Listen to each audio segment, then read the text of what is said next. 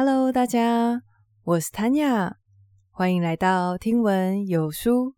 这是一个说书的温暖小地方。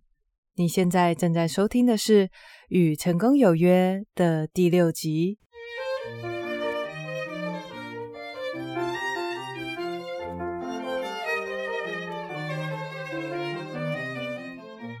今天一样，在开始之前要来分享消息。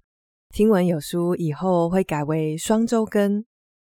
虽然我现在如果把自己逼得紧一点，还是可以勉强赶上周更的进度，但是我纠结了两个礼拜，最后决定，与其把自己逼得很紧，每个礼拜都想办法要生出一集，还不如抓一个比较充裕的时间，让我可以把品质跟心情都顾好。而且我觉得创作最难也是最重要的事情，就是持续的创作。所以，如果我想要把这条路走长，如果我想要一直在这里陪大家读书的话，勉强自己做到周更，然后把自己榨干的情况下，那是肯定没有办法持续创作的。所以，虽然对每个礼拜都准时来这里收听的小伙伴有点抱歉。但是我相信大家一定能够谅解。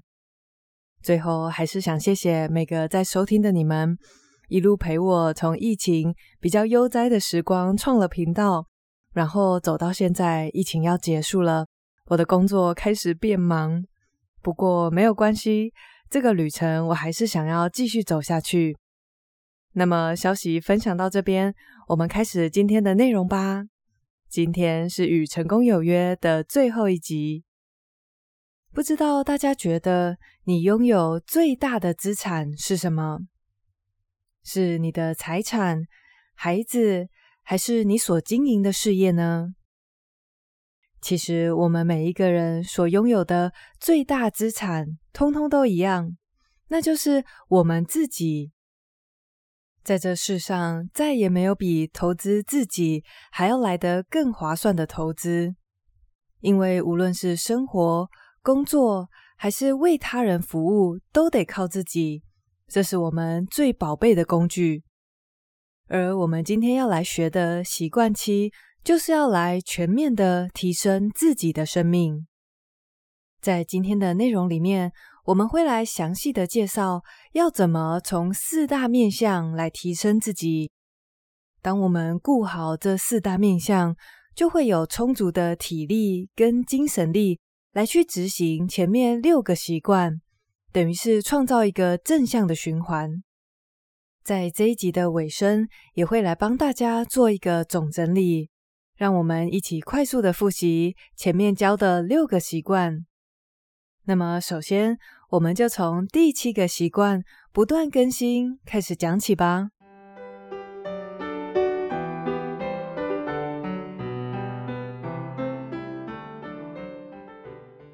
第七个习惯叫做不断更新，要去更新一些什么事呢？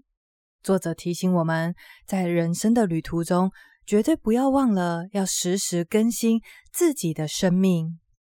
一般来说，我们都会很自然而然的去更新、去改善我们的生活，不需要别人特别讲，我们就会自动自发的去更新自己的手机，更新每一季的衣服。更新家里的设备，没有特别去注意的话，其实人们就会经常的忽略掉要来更新自己的生命。不过，更新生命听起来好抽象，实际上到底要怎么做呢？作者说，大部分的哲学书虽然可能会用不同的字眼，但是在讨论提升生命的时候，都包含了这四个面向。它们分别是生理、心智、灵性以及社会情感。习惯期不断更新的实际做法，就是要持续提升这四个面向。我们首先来谈谈生理。生理其实很简单，就是维持身体的健康。这个简单却非常重要的事情，其实没有什么不为人知的技巧。作者在谈的也是吃的健康、规律运动以及适度的休息。我相信应该所有人都会同意，自身的健康非常的重要。但是实际上，真的要拒绝好疗愈的甜食饮料，把炸物跟精致淀粉改成蔬菜水果，并且规律的进行有强度的运动，这些真正能够帮助我们变健康的习惯，到了执行层面却变得没有那么容易。最近随着我的工作量变多，我深切的体会到一件事情，那就是在工作很忙很累的时候，想要维持健康的习惯是一件特别难的事情。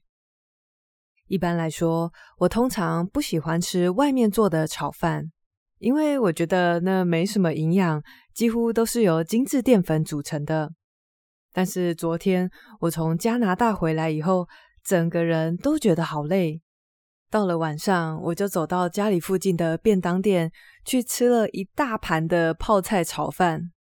虽然那一餐没有什么营养，但是在那个当下，我就是不想要吃健康的食物，所以我完全可以理解，对工作非常忙的人来说，要维持健康的习惯，其实真的是有点难度。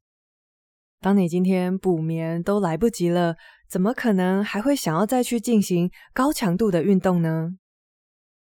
针对这个困难点，我觉得可以用两个办法来应对。第一个是调节你的工作量。作者在这边打了一个比方，他就说有一个伐木工人一直在砍木材，然后就有人问他说：“为什么不去打磨一下他的工具呢？因为很明显的早就已经不锋利了。”这个伐木工人就跟他说：“我太忙了，我砍木头都来不及了。”怎么还会有时间去磨锯子呢？大家应该马上就会听出来，这个简单的小比方在提醒我们些什么。如果老是跟自己说：“啊，我太忙了，没有时间，也没有体力去运动。”其实缺乏运动，长久下来，我们的精神跟健康状况都会随之下滑。这样的话，在工作上的效率也会像那个伐木工人一样，越来越低落。所以，一旦你发现自己真的忙到没有时间跟体力去维持健康的生活习惯时，那真的要去调节一下工作量喽。下一个可以让我们不断更新生理状态、维持健康的做法是循序渐进的养成习惯。之前在《成功从聚焦一件事开始》这本书里面就有谈到。一件事情，当你养成习惯以后，之后要付出的意志力就会大幅减少。比方说，当你今天试图戒甜食，然后在下午休息的时段，也就是你通常会来一杯咖啡配上甜点的时候，这个 moment 想要拒绝甜食真的是很难。不过，这个困难的程度会随着时间过去。随着习惯的养成而大幅下降，也就是说，当你今天把规律运动、健康饮食、充分的休息变成你生活当中的一部分时，就算今天工作很累，你也不会需要太多额外的心力去维持这样的习惯。唯一要注意的是，这些习惯我们可以一个一个循序渐进的养成。因为一个习惯才刚刚建立的时候是最难维持的，一下子设定太多的目标，很可能一个都没办法完成。所以不要着急，我们一步一步的把健康的好习惯化为生活当中的一部分。达成目标的时候，也别忘了给自己一些奖励哦。所以，如果想要在忙碌的工作中依然维持健康的习惯的话，要记得适度的调节你的工作量，把健康顾好了，才会有好的工作效率，以及循序渐进的养成健康的习惯。接着来到了不断更新的第二大面向，也就是心智。我想，应该绝大多数的人在小时候都有被强迫学习的经验，无论是某一项才艺。或者是学校的课业，被各式各样的考试或者是检定压得喘不过气的经验是非常不愉快的。我还记得高三考完学测，顺利申请上大学之后，我就把家里一整排的参考书全部都拿去回收。当下就觉得真是太畅快了，终于解脱了。很多人因为有小时候这样不好的经验，所以对学习、对于阅读这件事情就变得很抗拒。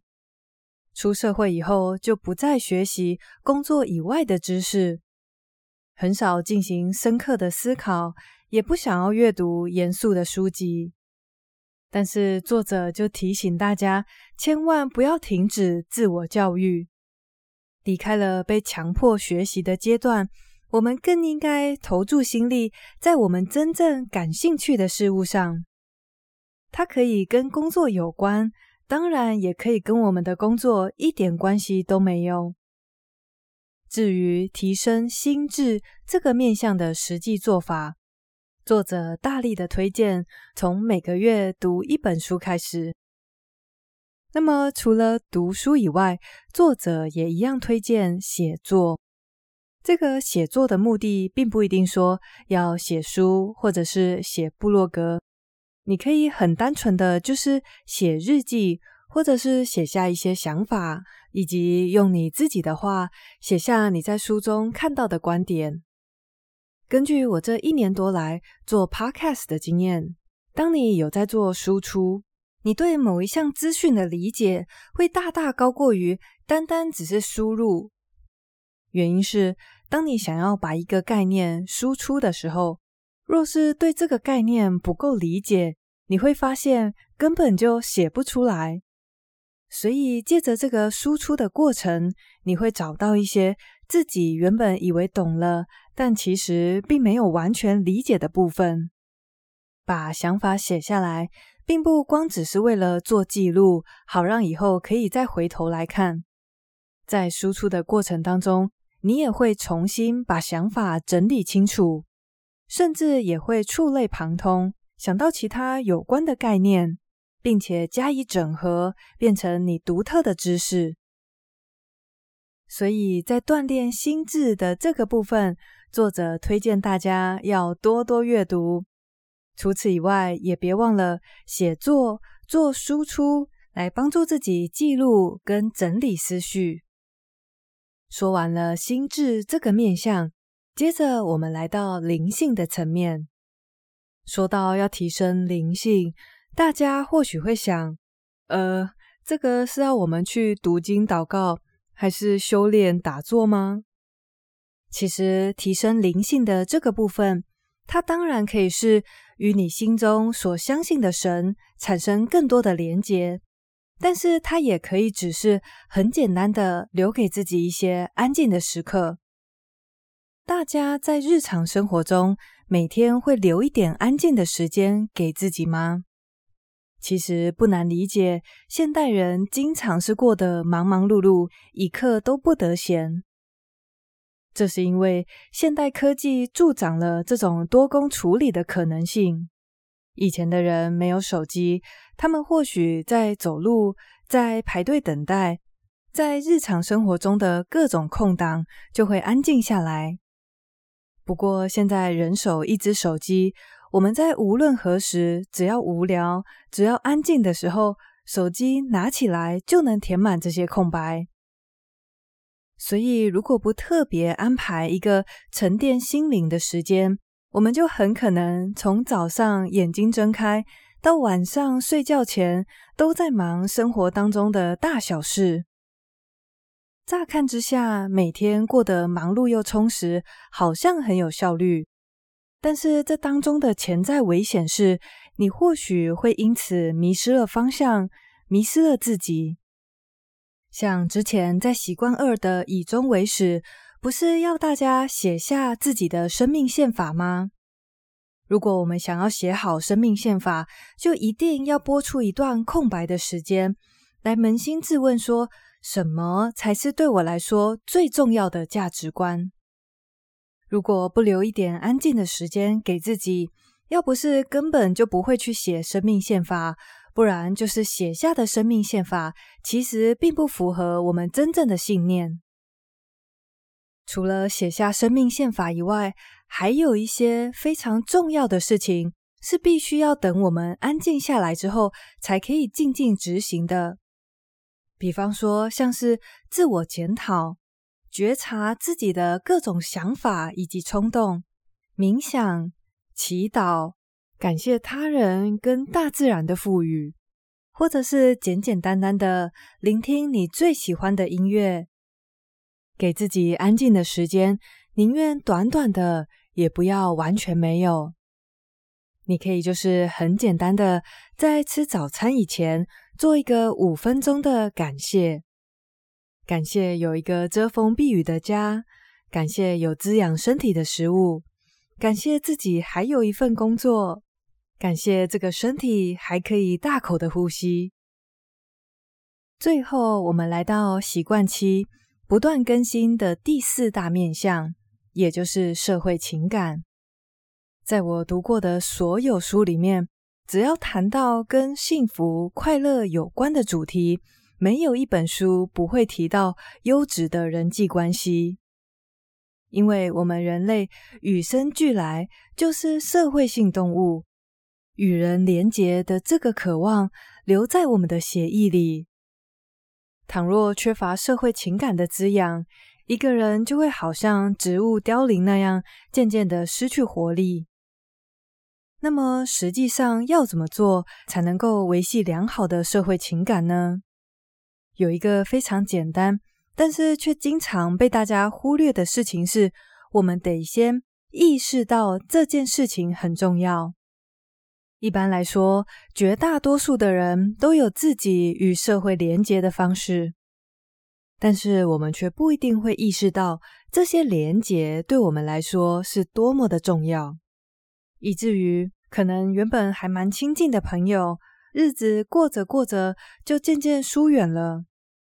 所以，我们首先得意识到优质人际关系的重要性，才会去小心的呵护、持续的经营。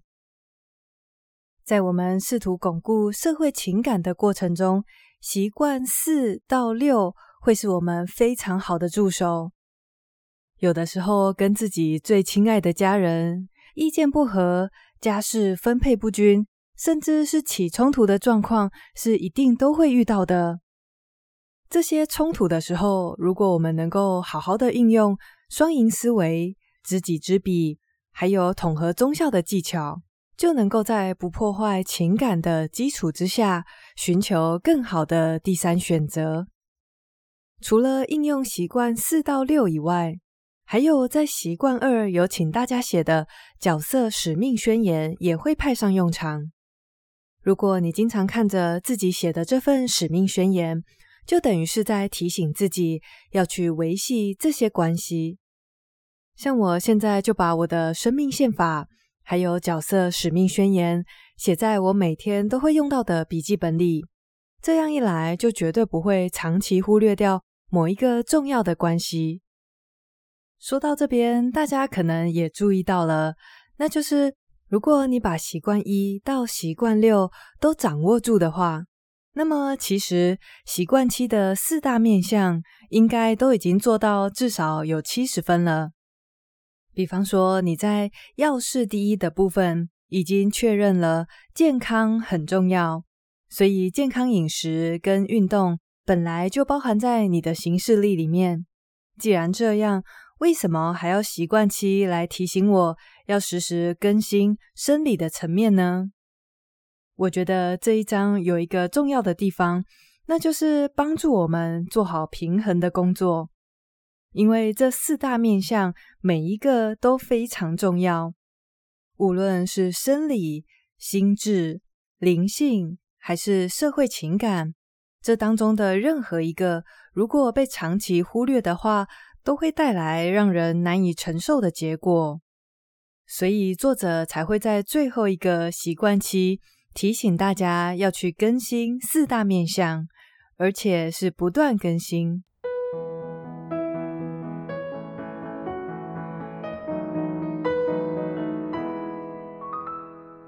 虽然最后一个习惯的名字叫做不断更新，不过这一章的另外一个小标题，我觉得也是作者非常强调的事。这个小标题叫做“成为支持周遭的力量”。他在这里引用了德国诗人歌德的一句话，他说：“你若要喜爱自己的价值，你就得先为这个世界创造价值。”当我们去帮助、去服务其他人，当我们为这个世界创造价值的时候，我们同样的也会获得内在的安全感。工作有一层重要的意义，那就是看见自己的贡献，看见自己发挥创意，为群体带来改变。在美国，有一位传道人说：“为其他人服务是我们付的租金。”以便享有在地球居住的特权。至于服务的方式，可以非常多元。大多数人是透过工作，不过除此以外，当然我们也可以透过像是参与志工服务、净滩活动、照顾流浪猫狗，或者是照顾自己的家人。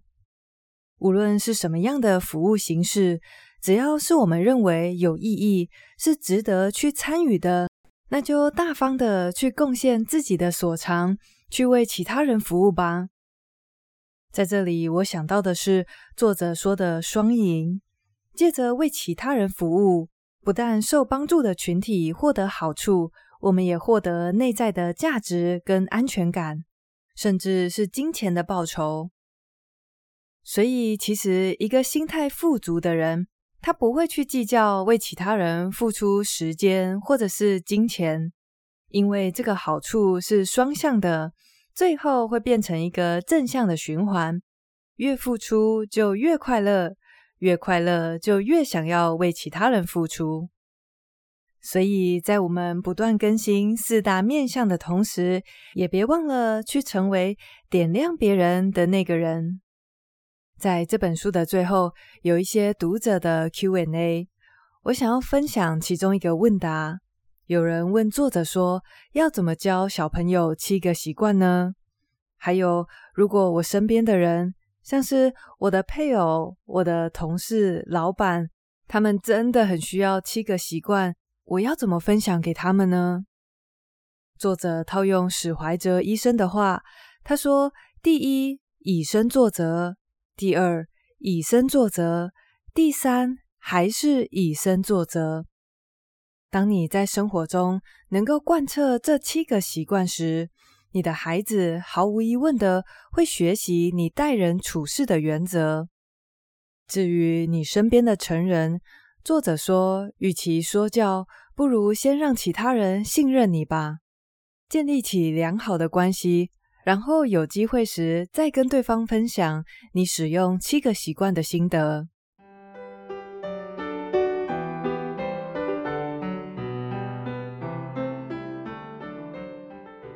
那么，一样来帮大家整理今天的重点喽。今天谈到的是《与成功有约》这本书的最后一个习惯——不断更新。作者提醒我们，在生活中不要忘了经常去更新自己的生命。我们的生命由四大面向组成，它们分别是生理、心智、灵性以及社会情感。在更新生理的部分，其实就是记得好好的照顾自己的身体，尽量的把健康饮食、规律运动。还有适度的休息，变成你生活当中的一部分。至于心智的部分，作者推荐我们大家每个月从读一本书开始。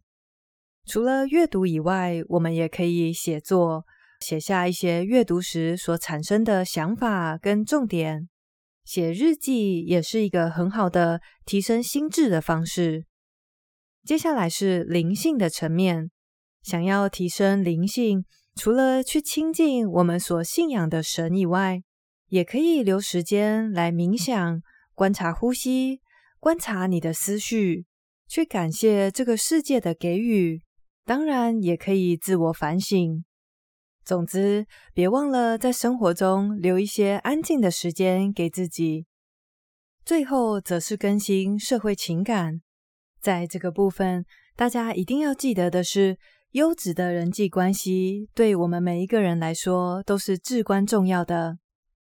若是可以灵活的运用习惯四到六，以及写下角色使命宣言，这些对于巩固社会情感都是非常有帮助的。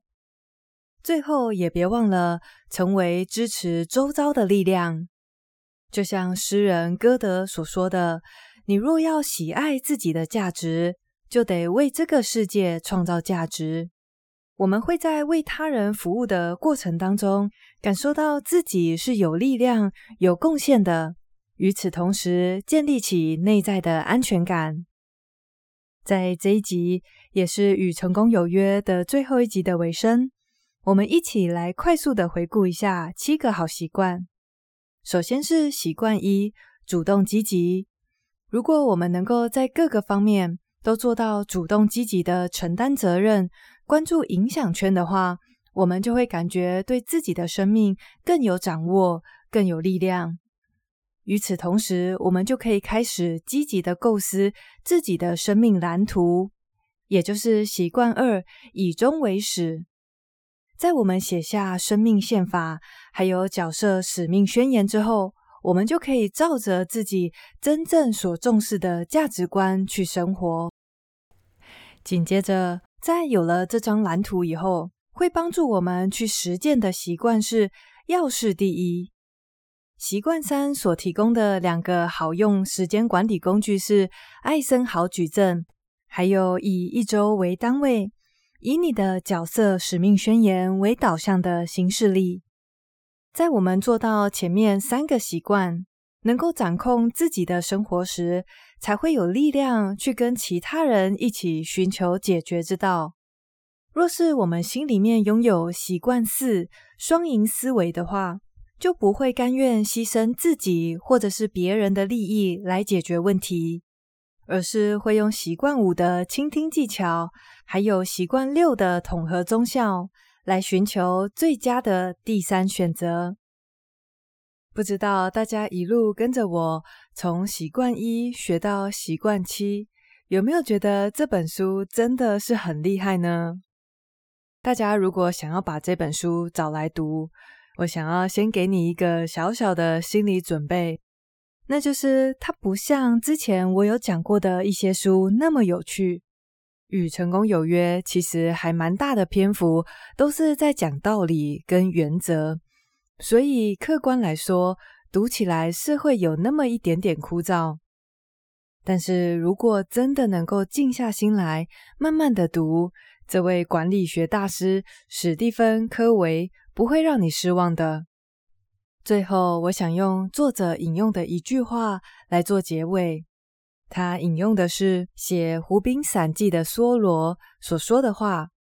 他说：“最令人鼓舞的事实，莫过于人类确实能主动努力来提升生命的价值。”我相信，借着贯彻这七个习惯，我们每一个人也能够做到主动积极又确实的提升生命。